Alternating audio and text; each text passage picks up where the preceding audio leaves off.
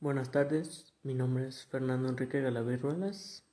Hoy hablaremos del consumo responsable. Este es un concepto defendido por organizaciones ecológicas, sociales y políticas, ajustando necesidades reales, adaptando en el mercado por bienes y servicios que favorecen la conservación del medio ambiente. Esta es la manera de consumir bienes y servicios teniendo en cuenta la producción y consecuencias medioambientales. Este consumo es la prioridad de la ONU como su objetivo número 2 el desarrollo sostenible. Este empezó el 2016 y abarcará hasta el 2030. A esto se le llamará periodo 2016-2030.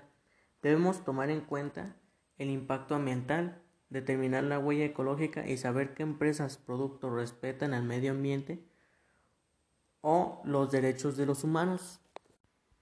Vivimos en una sociedad que favorece el consumismo y nos hemos acostumbrado a usar y tirar. La publicidad nos bombardea con anuncios cuyo objetivo es hacernos comprar cualquier tipo de producto y no sabemos cuál es este mm, el daño que hace este ambiente.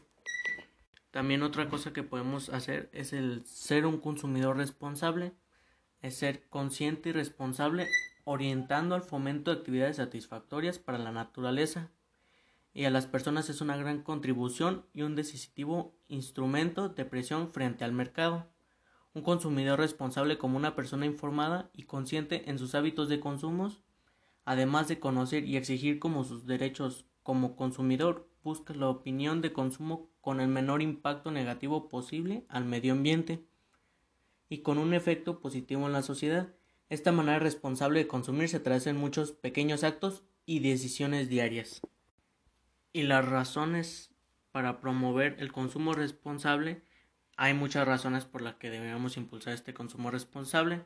Sería como la solidaridad y respeto hacia las otras personas implicadas en los procesos de producción de los productos o la prestación de servicios que disfrutamos. No debemos preguntarnos qué efecto tiene mi consumo en mí, sino también qué efecto tienen los demás. Proteger el medio ambiente y dejar a las generaciones venideras un entorno saludable. Es decir, este no debemos este contaminar tanto porque también nosotros vamos a salir afectados. Pero nosotros ya pues ya vamos a vivir esa parte, o sea, los que van a salir más afectados van a ser en un futuro. Y hay que ser conscientes del impacto medioambiental y los residuos que provoca nuestro consumo. No solamente pensamos en el momento en el que disfrutamos del producto o el servicio, sino también el antes y el después.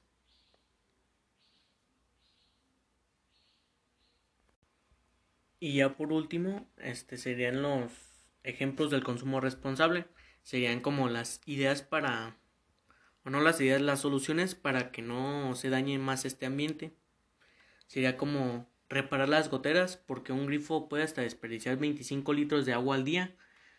Eso puede ser demasiado aparte porque pues, ahorita ya nada es gratis y la luz, el agua sale también te cobran. Cerrar la llave también cuando no se usa. Dejas abierto el grifo mientras se cepillan o se hacen otras cosas.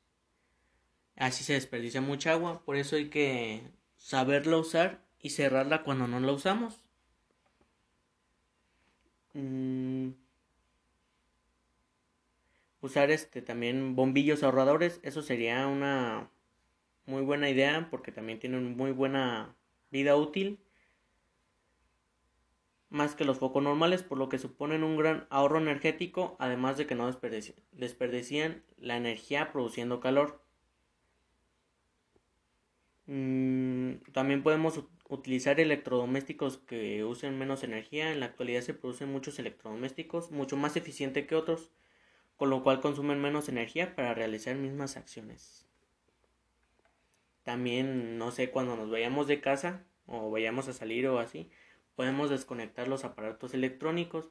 Eso puede hasta aportar un 10% del consumo al mes de energía en los hogares. Mm, utilizar menos transporte, menos contaminantes, no sé. Ya en vez de usar un carro, aunque sea podemos ir 40 personas en un, en un camión, Ahorita por esta situación pues no nos debemos, no podemos salir, pero En caso de que se deba, ya no podemos usar ese transporte público, podemos usar una bici. También podemos comprar productos amigables con el medio ambiente mm, para, pues si algún día llega a pasar algo de que se caiga el suelo o así, que sabremos que no le hará daño, porque ya hay muchos productos que no hacen daño, o también hasta por los mismos vivientes en esa naturaleza que no lo consuman y no se enfermen o les pase algo no desperdiciar el papel porque muchas, este, muchos estudios han señalado que cada persona genera hasta 40 kilogramos de papel al año, el cual no es un material contaminante. Sin embargo, este se obtiene en la tala de, de bosques, de la deforestación. Es por ello que las impresiones deben reducirse al mínimo y fomentar el intercambio de documentos de manera digital. Preferir también los envases de vidrio. Estos envases de vidrio y refresco o algún producto líquido pueden ser reutilizados en el futuro. Son los que menor este, tienen menor consecuencias tiene porque en el caso de usar bolsas no este envases plásticos al usarlo llegan a soltar químicos o también al estar al sol no aguantan ese tipo de, de uso diario podemos este usar las bolsas plásticas por bolsas reutilizables. Esto pasa cuando vamos al supermercado. Ya solo las bolsas las usamos para transportar los productos y ya.